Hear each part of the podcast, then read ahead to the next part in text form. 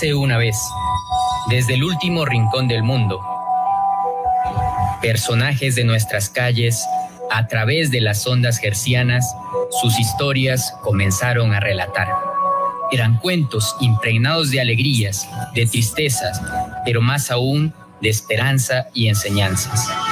Empieza en este momento un nuevo cuento que no es cuento, una vida, una experiencia relatada por su propio autor. Bienvenidos a Cuentos que no son cuento. Muy buenas tardes a todos quienes nos acompañan, empezando el fin de semana, primer viernes del mes de mayo, mes de María, mes de las madres. Recuerden, Cuentos que no son cuento es un espacio de historias de vida, experiencias y anécdotas para contar, escuchar y disfrutar. Preparen su café para acompañarnos en este programa, una edición especial en donde queremos hacer homenaje a una institución que es parte de los Lojanos en su 50 aniversario. Mi nombre es Francisco Sandoval, gracias por escucharnos a través de 90.1 Radio Municipal. Un saludo también para quienes nos siguen a través del Facebook Live en la página de la radio. Recuerden también que pueden escuchar todos los capítulos en diferido de cuentos que no son cuento a través de Spotify o Google Podcast. Ya son más de 20 episodios que pueden volver a escuchar y vivir. Hoy tenemos el agrado de contar con la presencia de la doctora Cristina Díaz de la Cruz. Ella es la actual directora general de misiones universitarias de la UTPL, es misionera idente y nos acompaña para compartir desde el sentido humanista el aporte a la sociedad de la UTPL en sus 50 años de fundación, que se cumplieron el pasado 3 de mayo. Cristina, bienvenida. Muchas gracias por aceptar esta invitación. Muchas gracias, Francisco. Buenas tardes y saludos también a todos los que nos escuchan. Muchas gracias por la invitación. Eh, gracias, Cristina. Bueno, primero, quizás para antes de, comenzar con, el tema propiamente, eh, ¿quieres de pronto eh, presentarte, contar un poco sobre ti, por si las personas que nos, nos escuchan no conocen mucho sobre ti? Muy bien, bueno, pues en realidad, eh, como comentaba también contigo en otra ocasión, ¿no? nosotros somos una comunidad de misioneras y misioneros identes que ahora estamos a cargo de esta universidad y yo soy de las que ha llegado hace poco tiempo, ¿no? Realmente llevo dos años prácticamente en Ecuador y en Loja, pero he tenido que empaparme y, y, ha sido también una alegría, ¿no? Empaparme de la historia de la vida de esta universidad para compartir en este tiempo del 50 aniversario por decir algo más, ¿no? Bueno, yo soy nacida en Brasil, soy brasileña, viví ahí hasta mis 20 años. Luego descubrí mi vocación misionera y estuve haciendo primero una experiencia en Perú.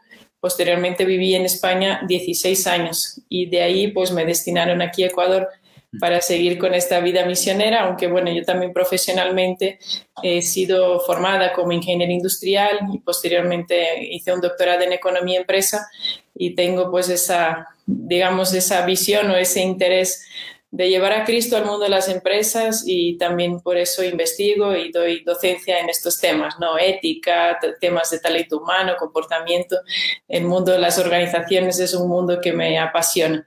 Pues esto sería un poco sobre mí, así en a largo rasgo sería. Muy, muy rápido, sí. Fuera genial en otro momento, quizás eh, podamos eh, compartir más, más de, tu vida personal y de tu historia también, que eh, tendrá mucho para, para aprender, ¿no?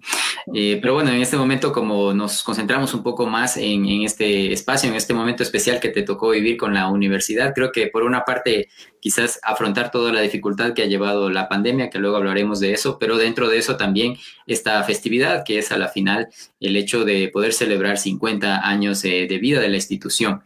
Y bueno, para eso y para ir eh, conversando un poco sobre eso, gentilmente hemos pedido a Cristina y ella ha seleccionado algunos momentos especiales para destacar de la vida de la universidad, empezando por, por la fundación, ¿no? que decíamos fue el 3 de mayo de 1971. Justo en estos días, pues estamos en, en esta semana de celebración.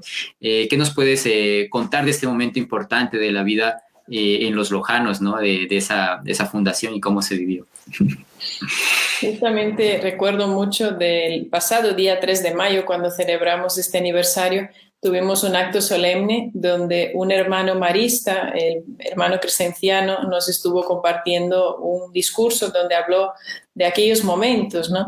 Y fue realmente muy bonito escucharle decir que en aquel tiempo, justamente cuando se fundó esta universidad, realmente el contexto lojano, el sur del país, incluso diríamos el país como tal, apenas tenía posibilidades, ofertas de educación superior y era como un gran sueño crear una formación ¿no? superior y más de calidad en estos tiempos. Y él contaba, narraba un poco las aventuras, digamos así, de estos primeros miembros de la comunidad marista, de esa institución también católica que en su momento fundó la universidad, la manera como ellos se aventuraban, pues intentando conseguir los permisos, eh, transformar lo que era un instituto técnico en una universidad, fue todo un logro.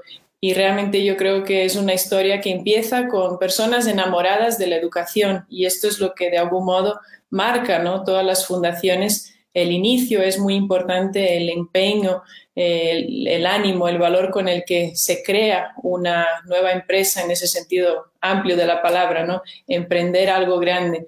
Entonces, reconociendo también la labor de los hermanos maristas en aquel momento, empezar este gran sueño en este año 1971, sin duda ha sido una gran hazaña. Eh, claro, ¿no? Y los, eh, bueno, los, maristas creo que en un inicio también eh, impregnaron ese, ese espíritu de champaña que, está cerca de ellos, ¿no? Eh, lo mencionaba Crescenciano bajo esta frase de para poder educar a los jóvenes hay que amarlos, y amarlos a todos por igual, como lo menciona Marcelino.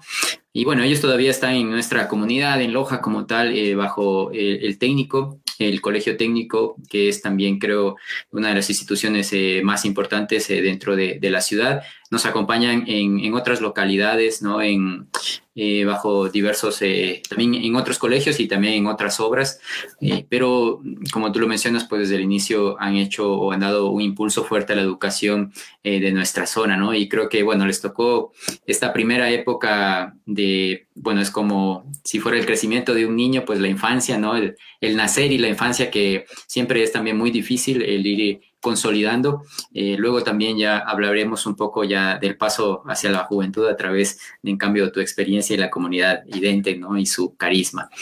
Eh, bueno, también eh, otro, otro hito por ahí sumamente importante que, que, ha marcado fue el inicio ¿no? y la, la creación de una modalidad que, en la cual es, es pionera la universidad, eh, que es la modalidad abierta y a distancia, ¿no? Esto fue por ahí en, 1976, y como, bueno, creo que no solo a nivel de, de, la ciudad, del Ecuador, eh, sino de Latinoamérica y quizás ya en el mundo propiamente, eh, la UTPL pues tiene una marca registrada y tiene ya una experiencia amplia en este ámbito que inicialmente creo que no se pensaba ah, tanto ni se visualizaba como ahora ha sido tan evidente a través de esta pandemia, ¿no?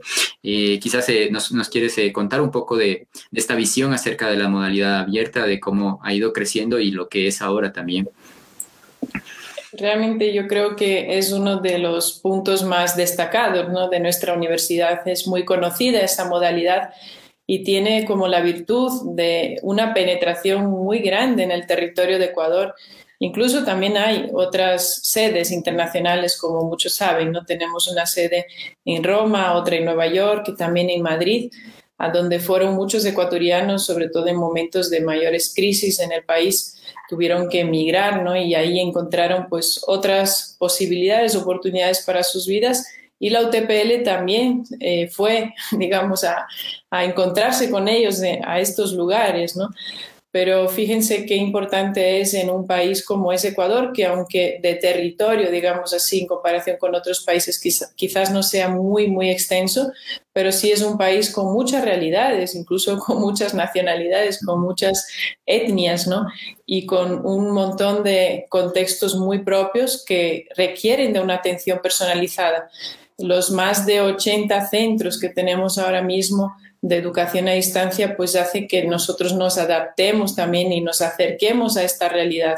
Esto sin duda a nivel incluso de desarrollo del país ha sido fundamental porque se ha conseguido ¿no? esa, eh, llevar esa educación de calidad a personas que de otra manera no hubieran podido tener ese acceso y esa gran oportunidad.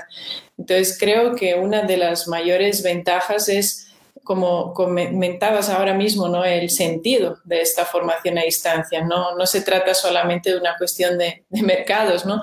Existen muchas universidades a distancia que trabajan incluso a nivel internacional y penetran, digamos, en muchos mercados, llegan a muchas personas, pero el sentido que nosotros le damos es mucho más humano de esta integración, también de esta inclusión y de esta oportunidad para el país de crecer, de desarrollarse y tantas personas que podrían dar testimonio de ello, ¿no? Si nos pusiéramos a escuchar a, a, estudiantes, pues sabríamos muchas historias que fueron transformadas gracias a esa oportunidad que encontraron también.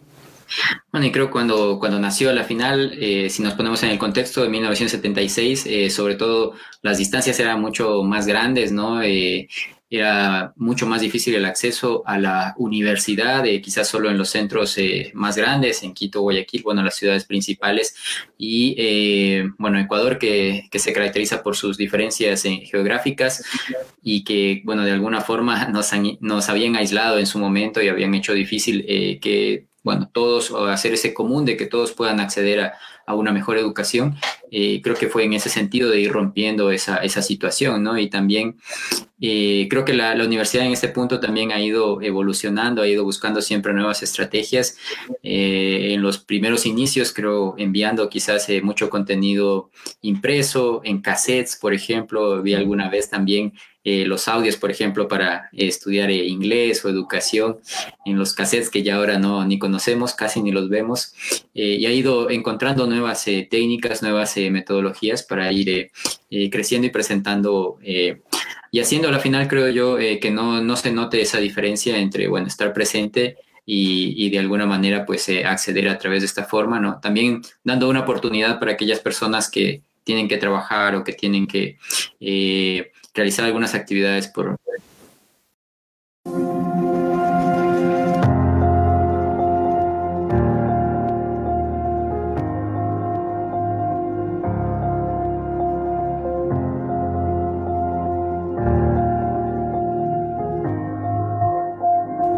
ahí. No sé si ya, ya estamos de, de vuelta, perdón por, por, el inconveniente, a veces pasa estas partes técnicas. Y bueno, estamos hablando un poco de, de, la modalidad abierta, cómo ella ha ido evolucionando y permitido también el acceso a personas que se encuentran en, en todas las partes de, del Ecuador y a la final también eh, de, bueno, que en todos los espacios de su vida cumplir eh, su sueño. Creo que es también eh, o ha dado esa oportunidad para que aquellos que en su momento, aunque estén trabajando, aunque estén bajo otras responsabilidades, puedan incluso ir cumpliendo su sueño de, de, de acceder a, a, una educación de, de calidad. vamos a, hablemos un poco también ya unos minutos antes de ir a, a, la, a la pausa. Otro tercer punto que tú mencionabas eh, como de, de, mayor importancia para, para la universidad y bueno, y nace a través de un punto de encuentro que tiene la universidad, que es su capilla. Eh, ¿Por qué lo, lo, señalas como ese punto importante?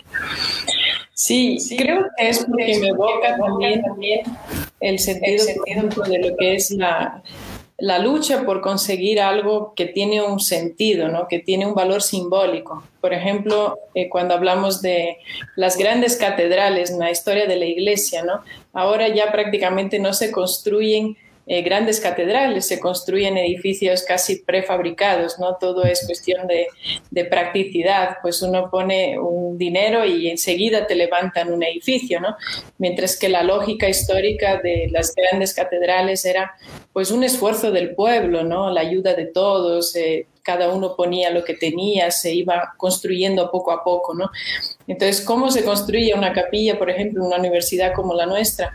Pues ha sido gracias a muchas ayudas, ¿no? Y en concreto se recoge la ayuda de la diócesis de Múnich, que es una manera de pensar incluso cómo en estos tiempos ya existía esa forma solidaria también internacional, pero sobre todo el sentido de que la capilla de algún modo es el corazón de la universidad y muchas personas que vivimos, trabajamos, ¿no? compartimos esa vida universitaria, decimos ¿no? que qué bonito es o qué importante es en nuestro día a día acercarnos ¿no? a la capilla, sentir pues esa presencia, ¿no? esa centralidad también de Cristo en nuestra vida universitaria. Y a veces uno no recuerda ¿no? que incluso para esto ha costado mucho esfuerzo, ¿no? el poder construir esa capilla, conseguir las ayudas económicas, los apoyos ¿no? para Imagínense una universidad católica que ha pasado años sin tener una capilla y finalmente se ha podido colocar eh, lo que es, como decíamos, este corazón de la universidad a donde acudimos cuando necesitamos, pues a veces un poco de silencio, un poco de consuelo, un poco de inspiración y que creo que tiene tanto que ver con la fuente incluso de motivación de todos los que estamos ahí, bueno, no todos quizás, pero de muchos, ¿no? De los que estamos ahí para dar lo mejor de nosotros mismos. Por eso quería destacar, porque creo que en la historia de, de un ente pues hay que marcar los momentos de estos logros que para los que estamos ¿no? compartiendo esta vida universitaria tiene un gran significado y sin duda anima la vida de la comunidad universitaria. Eh, bueno, sí, y claro, y bueno, asociado a esto también eh, entendiendo este sentido de universidad católica también, ¿por qué no nos destacas, eh, bueno, cuál crees tú uno de los de los de estos principios católicos que la universidad refleja desde, desde su visión también, tú que nos acompañas de misiones también a la universidad, uno de estos principios que tú creas. Nosotros hablamos mucho la UTPL del ser más, ¿no? Esta idea o este concepto. Y es un concepto muy amplio. Generalmente las universidades católicas creo que todas se proponen como fin la excelencia, ¿no? como meta, una de sus metas o uno de sus valores y principios. Sin embargo, nuestro ser más eh, tiene otro origen, eh, aunque también nos lleva ¿no? a la excelencia, pero el origen es más metafísico, es más profundo. El ser más es justamente esta presencia ¿no? de Dios en, en el espíritu humano que nos da esa capacidad de trascender, ¿no? Esta capacidad justamente de, crecer, de superarnos, de este otro eh, lema, ¿no? El memento eh, ascender siempre, ¿no? O sea, el crecer siempre, recuerda crecer siempre, ascender siempre, pues va muy vinculado, ¿no? El hecho de decir, tenemos una capacidad intrínseca que nos permite ser más, nos permite crecer, desarrollarnos, expandirnos, eh, emprender. Entonces, todo eso eh, viene de esta visión también católica, aunque a veces no se mencione tanto, ¿no? Y sobre todo de una visión de quien tiene dentro de sí una gran riqueza.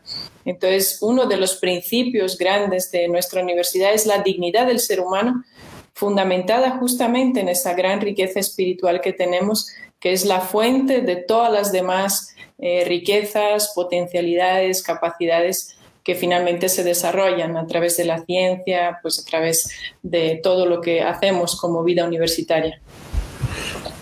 Bueno, ahí eh, creo que siempre es interesante. A veces tenemos ahí ya dado por hecho algunos de los eslogan, pensamos que son más tipo comerciales, ¿no? O, de ese tipo, pero siempre es bueno sentarse un momento y, pensar desde dónde nació, eh, también eh, cómo fue construido, cuál fue ese sentido que, quiere dar a, la final, en este caso la, universidad, la institución como tal, eh, en, ese sentido y qué es lo que quiere transmitir, ¿no? creo que, bueno, algunas veces lo vemos muy superficialmente, pero es bueno tener esta descripción tuya como parte también de la universidad y conociendo también desde dónde, desde dónde viene. Eh, bueno, estamos, creo, tenemos por ahí un, minuto, creo que vamos a ir hacia, hacia la pausa para luego volver con un poco más de tiempo para retratar algunos otros puntos más que queremos eh, destacar. Eh, no sé si, bueno, vamos a ir hacia la pausa, ya regresamos luego de ella.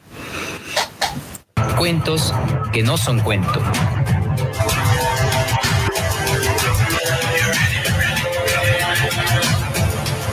Buenas tardes para los que se unen con nosotros ahora a partir de, del espacio publicitario. Recuerden, estamos en Cuentos que no son cuento.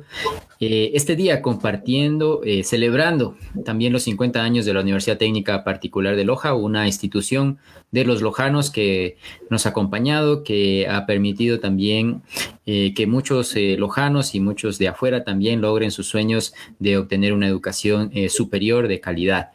Hoy nos acompaña Cristina Díaz, pues ella eh, una autoridad de la universidad desde la Dirección de Misiones Universitarias. Y bueno, ya estábamos haciendo un recuento de, de, algunos hitos a través de eh, por los que ha pasado la universidad, su fundación en el 71, eh, el inicio de la modalidad abierta y a distancia, que ha sido un emblema quizás para, para la universidad técnica, y bueno, un punto de encuentro como es la capilla, y bueno, ahora quizás llegamos a situarnos en 1997, eh, un punto trascendental también para la, visión institucional fue el traspaso que, hubo de, administración, ¿no? en ese momento, luego de unos 26 años de vida, creo si no estoy mal, pues eh, que llevó, lo llevó a cargo la comunidad marista, pues eh, hubo una transición hacia el carisma idente. Eh, tú, Cristina, también como, como misionera idente, nos puedes contar un poco qué significó esto para la comunidad idente y cuál es también la, la visión que, que quieren transmitir a través de la universidad. Gracias, Francisco. Este es un punto muy interesante, yo creo, para conocer la vida de esta universidad. Ciertamente la universidad ha venido muy bien gestionada ¿no? en estos primeros años, como comentabas, de la infancia de la universidad y venía, pues, digamos, ya con toda una madurez, ¿no? Con muchos aspectos que, que, estaban muy desarrollados entonces. Pero sin duda los años que vinieron después han sido grandes eh, retos, digamos así, para todos, ¿no? Para la humanidad, también para la universidad.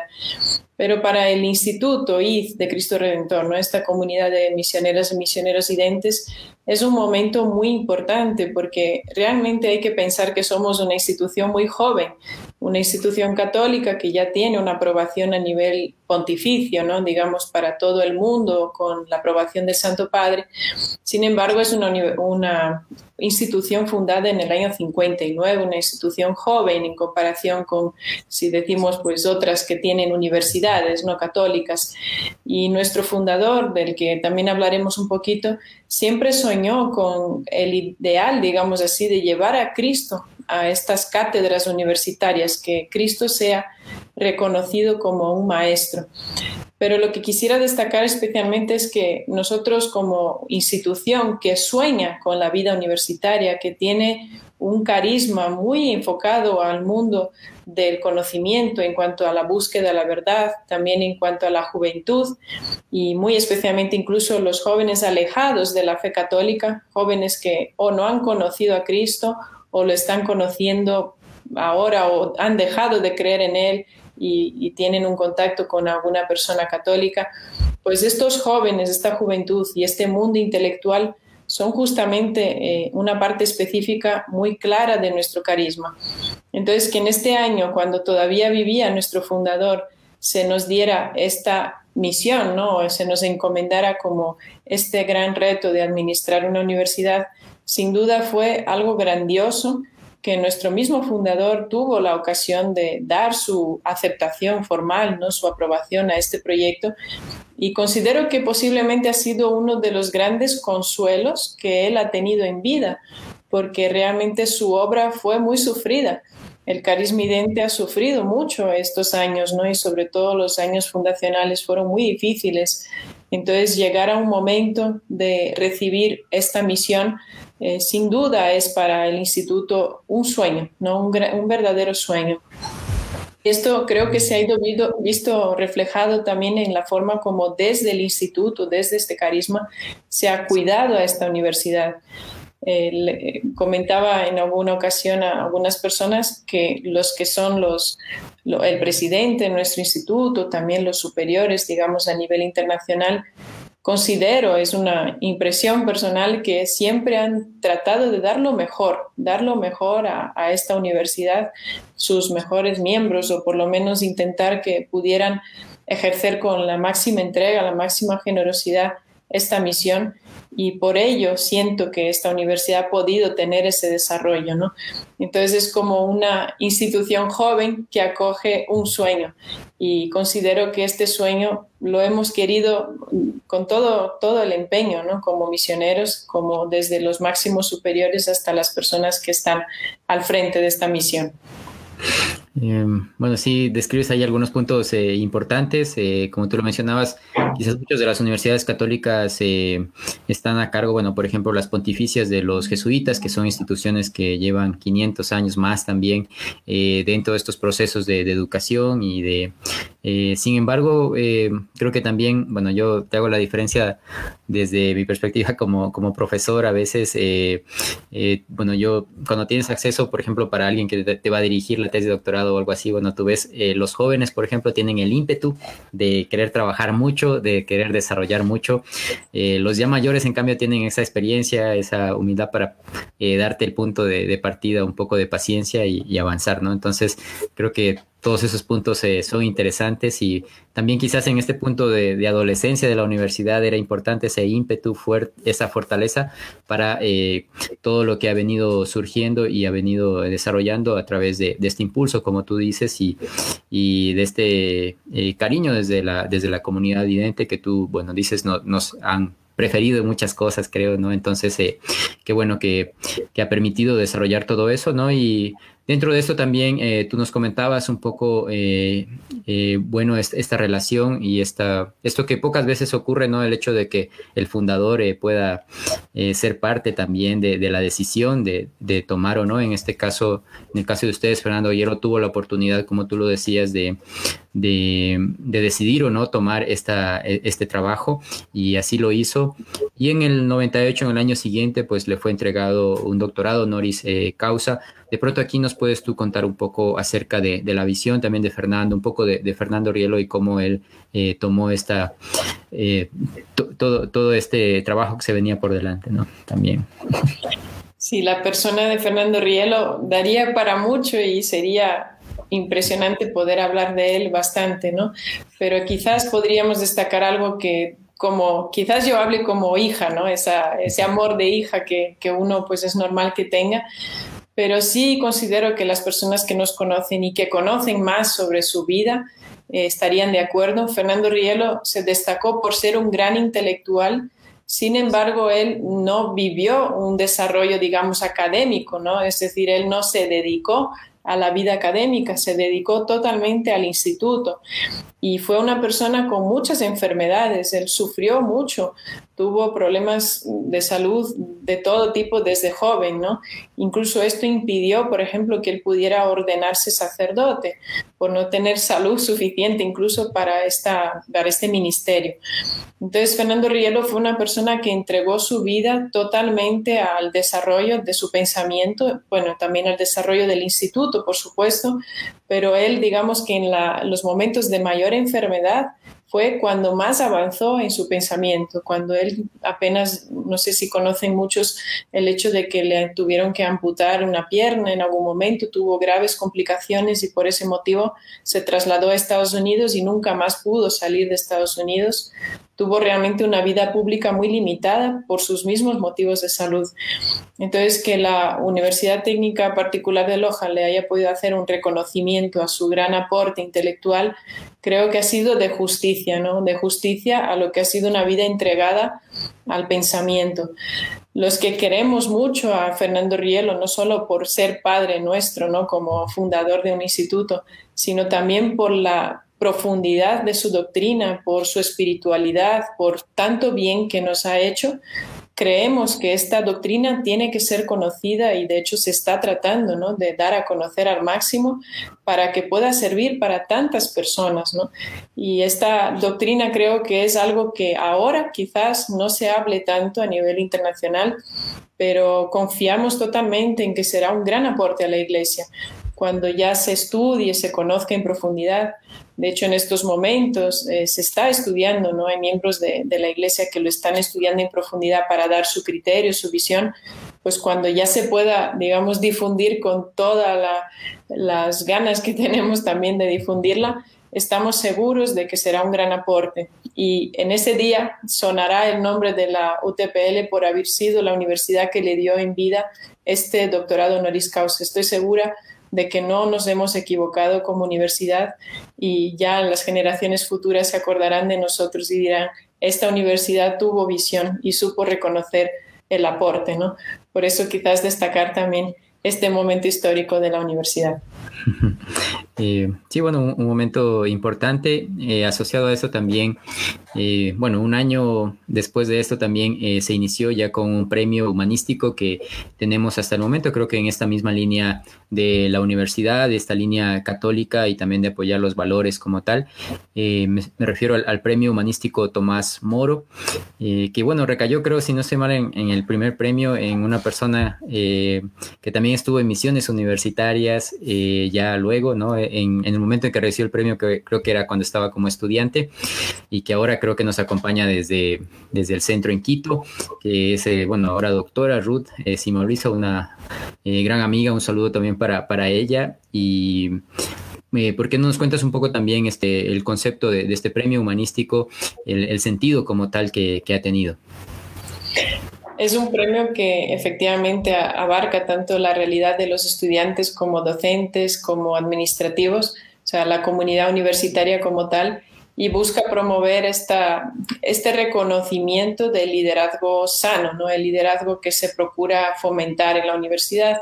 Entonces se busca personas que se destaquen tanto por su humanismo, ¿no? esa visión integral también de la vida, de la persona, también por ese liderazgo ético, pues esas virtudes, esos valores vividos, ¿no?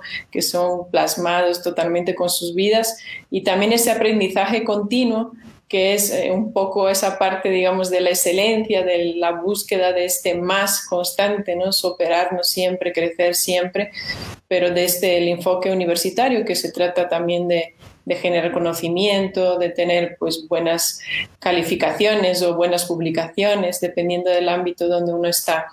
Pero lo importante, creo, ¿no? de ese tipo de premios es que quede claro qué es lo que se busca o cuál es el perfil ético también de, la persona que forma parte de esta comunidad universitaria.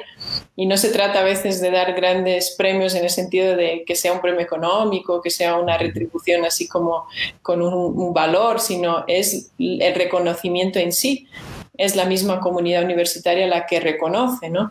Aunque haya quien decida finalmente quién debe recibir, pero es una, una escucha también de la comunidad universitaria para saber a quienes se perciben como líderes en cuanto a estos valores que tenemos. Entonces, que como universidad dejemos claro ¿no? cuál es el perfil ético que se aprecia que, que queremos pues fomentar, sin duda eso también genera un mayor compromiso y yo creo que este es uno de los frutos que este premio tiene, un gran compromiso de la comunidad universitaria con nuestra misionalidad, con la visión que tenemos de nuestra vida universitaria.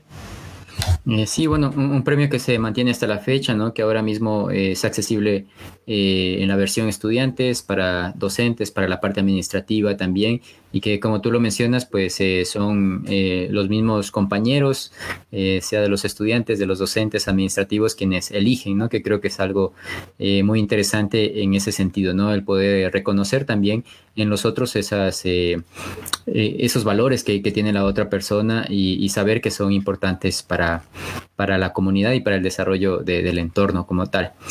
Eh, creo que la, universidad también pues ha ido durante todo este tiempo creciendo, eh, no solo en la parte docente, académica, sino también ha tratado de ir eh, desenvolviendo otros puntos importantes, la investigación en los últimos años de forma fuerte, pero también la parte del emprendimiento, ¿no?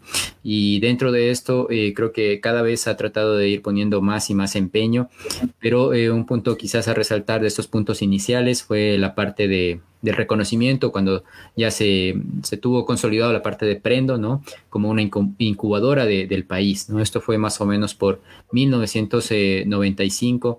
Eh, quizás nos cuentas algo de esta perspectiva de, emprendimiento, por qué la universidad decide eh, apoyar e, este tipo de, de situación.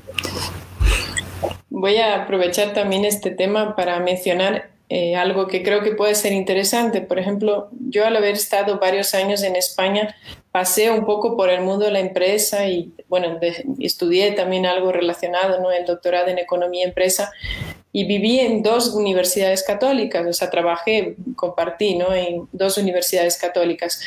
Y cuando llegué a Loja y vi lo que era, por ejemplo, las iniciativas emprendedoras de, de nuestra universidad, comprendo muy especialmente, pero también con diferentes proyectos de emprendimiento que salen de todas las carreras, me pareció muy fuerte, digamos, muy potente, eh, que desde el sur de Ecuador se pueda llegar a proponer tantas soluciones eh, a las realidades, ¿no? a las necesidades de la sociedad. Creo que tenemos un potencial muy grande. A veces cuando hablo con mis estudiantes, que yo también soy docente, les digo, de verdad ustedes no tienen nada que envidiar a grandes universidades de Europa, de Estados Unidos, ustedes lo tienen todo. Lo que tienen que tener es esa chispa, ¿no? Esas ganas de aprovechar las oportunidades que tienen y salir adelante con ellas, ¿no? Entonces, realmente una incubadora, pues es una de las formas, ¿no? Hay más formas, pero es una de las buenas formas de que estos estudiantes que considero de verdad que lo tienen todo, que tienen todas las oportunidades, los mejores medios, los mejores recursos, que puedan emprender sus grandes ideas y puedan hacer crecer este país, ¿no? Puedan hacer crecer esa cultura también de, creatividad, de innovación y de búsqueda también de soluciones a los problemas sociales. Considero que Prendo en ese sentido es un ícono, es un ícono de algo que como universidad tenemos el deber de fomentar. Esto no será sin, claro, la colaboración de toda la, comunidad universitaria, pero de algún modo especial siento yo que los estudiantes tienen que cobrar conciencia de las ventajas y las oportunidades que tienen en esta universidad. Si lo hacen, tenemos un futuro muy prometedor porque realmente ellos pueden hacer grandes cosas. Ojalá les podamos ayudar a desarrollar estas buenas ideas que tienen.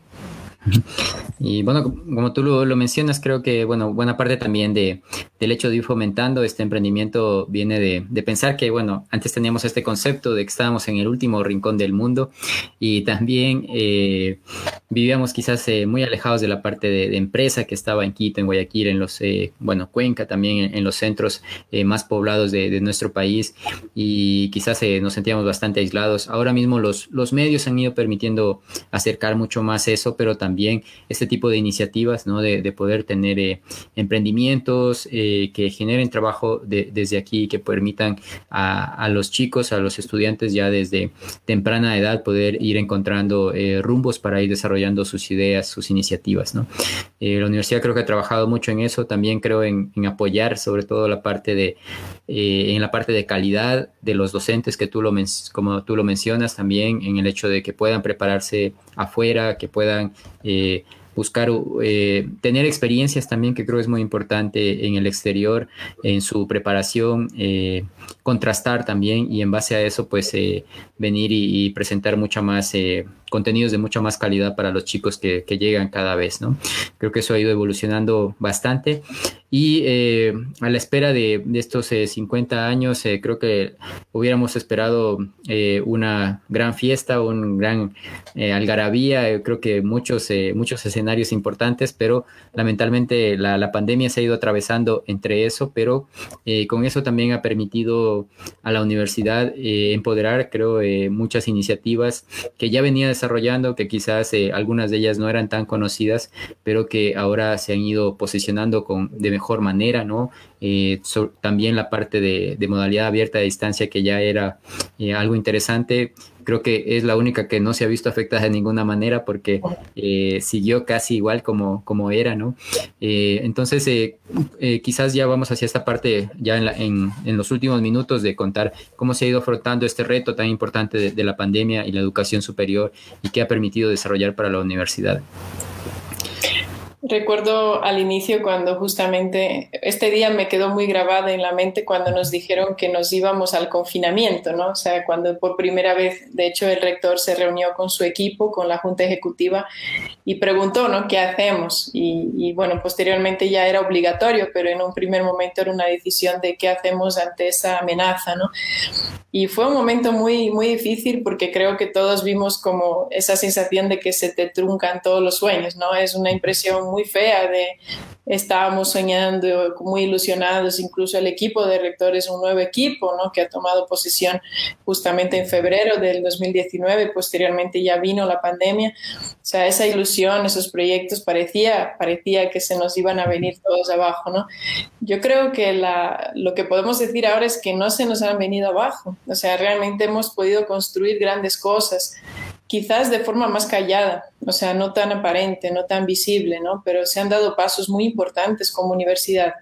Ya el simple hecho de que ahora mismo tengamos a 43, 45 mil estudiantes matriculados cuando pensábamos que a lo mejor se nos iban a ir todos, ¿no? Por la crisis, por la pandemia, y digamos, no, hemos conseguido eh, adaptarnos, hemos dado respuesta, hemos ofrecido más becas, más descuentos, hemos tratado de llegar a todas las personas, hemos mejorado las técnicas, las herramientas que utilizan los docentes, incluso hemos puesto en marcha proyectos como para el acompañamiento de las personas, para saber cómo están, qué les pasa, si están bien, la flexibilidad en las actividades académicas de cara pues a si has tenido un contagio en la familia, una pérdida, que no pierdas el curso, que recuperes, ¿no? O sea, toda esa parte humana y, esas ganas, esa ilusión, creo que ha hecho que, que de algún modo hiciéramos posible eh, una serie de cosas muy importantes, por ejemplo, el mismo cambio de la estructura de la universidad, que era un proyecto de hacía ya años, se ha,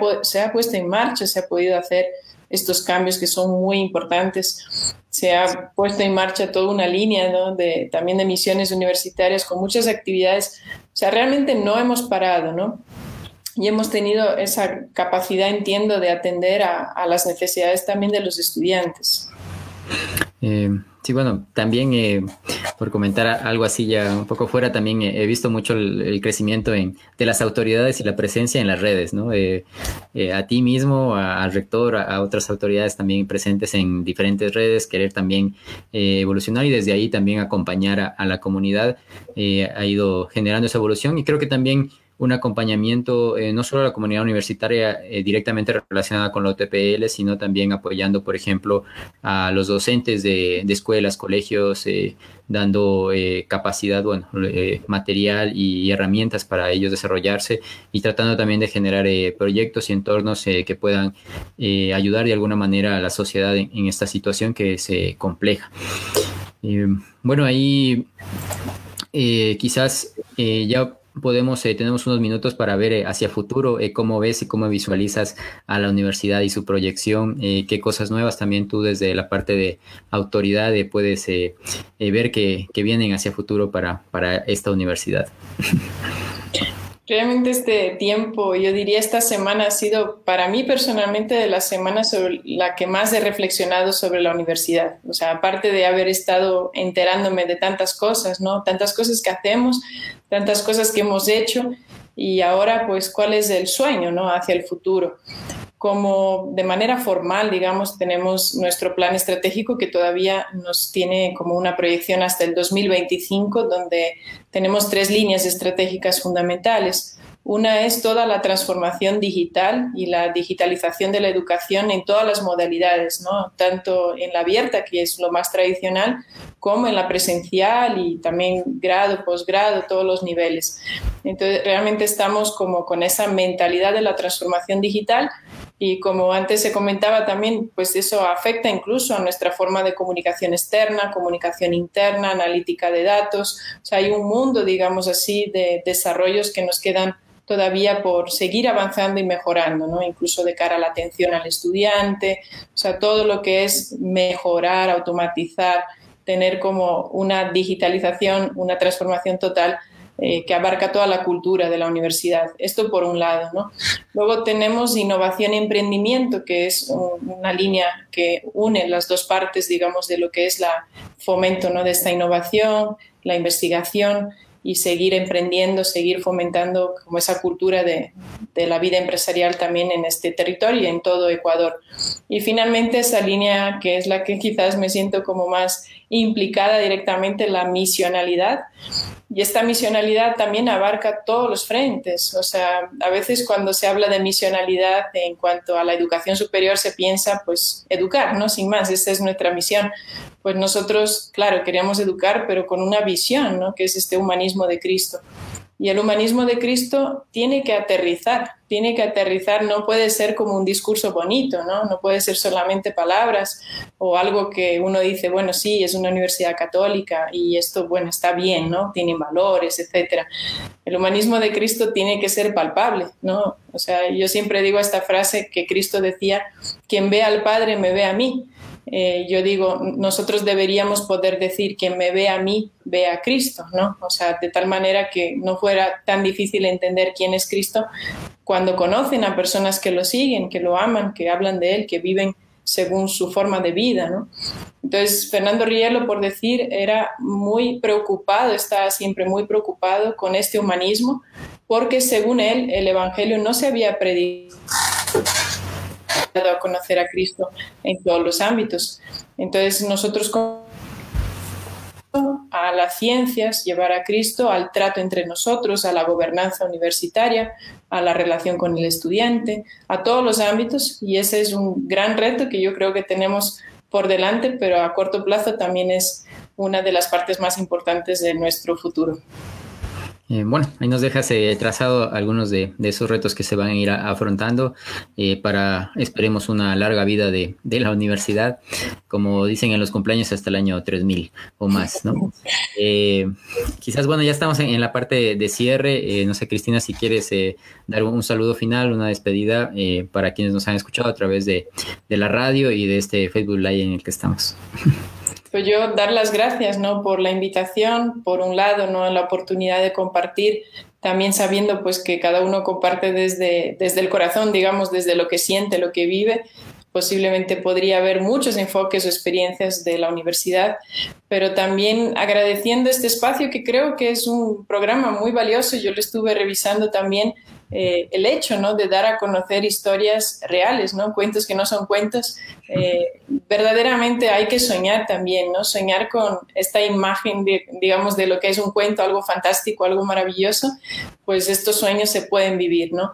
Yo creo que nuestra universidad es un ejemplo, pero realmente ojalá sea solo fuente de inspiración para muchos más, muchos más cuentos que no son cuentos. Así que muchas gracias por esa oportunidad.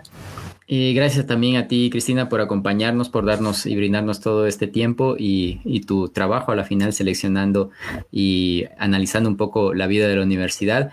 Y como tú dices, bueno, hay muchos cuentos dentro de la universidad para contar. Algunos de ellos ya han pasado por aquí. Esperemos que luego puedan pasar otros más.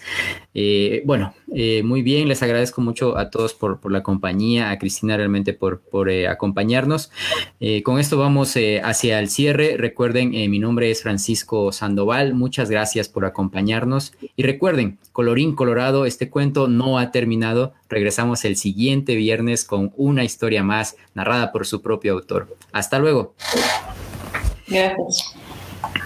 Radio Municipal presentó son cuentos.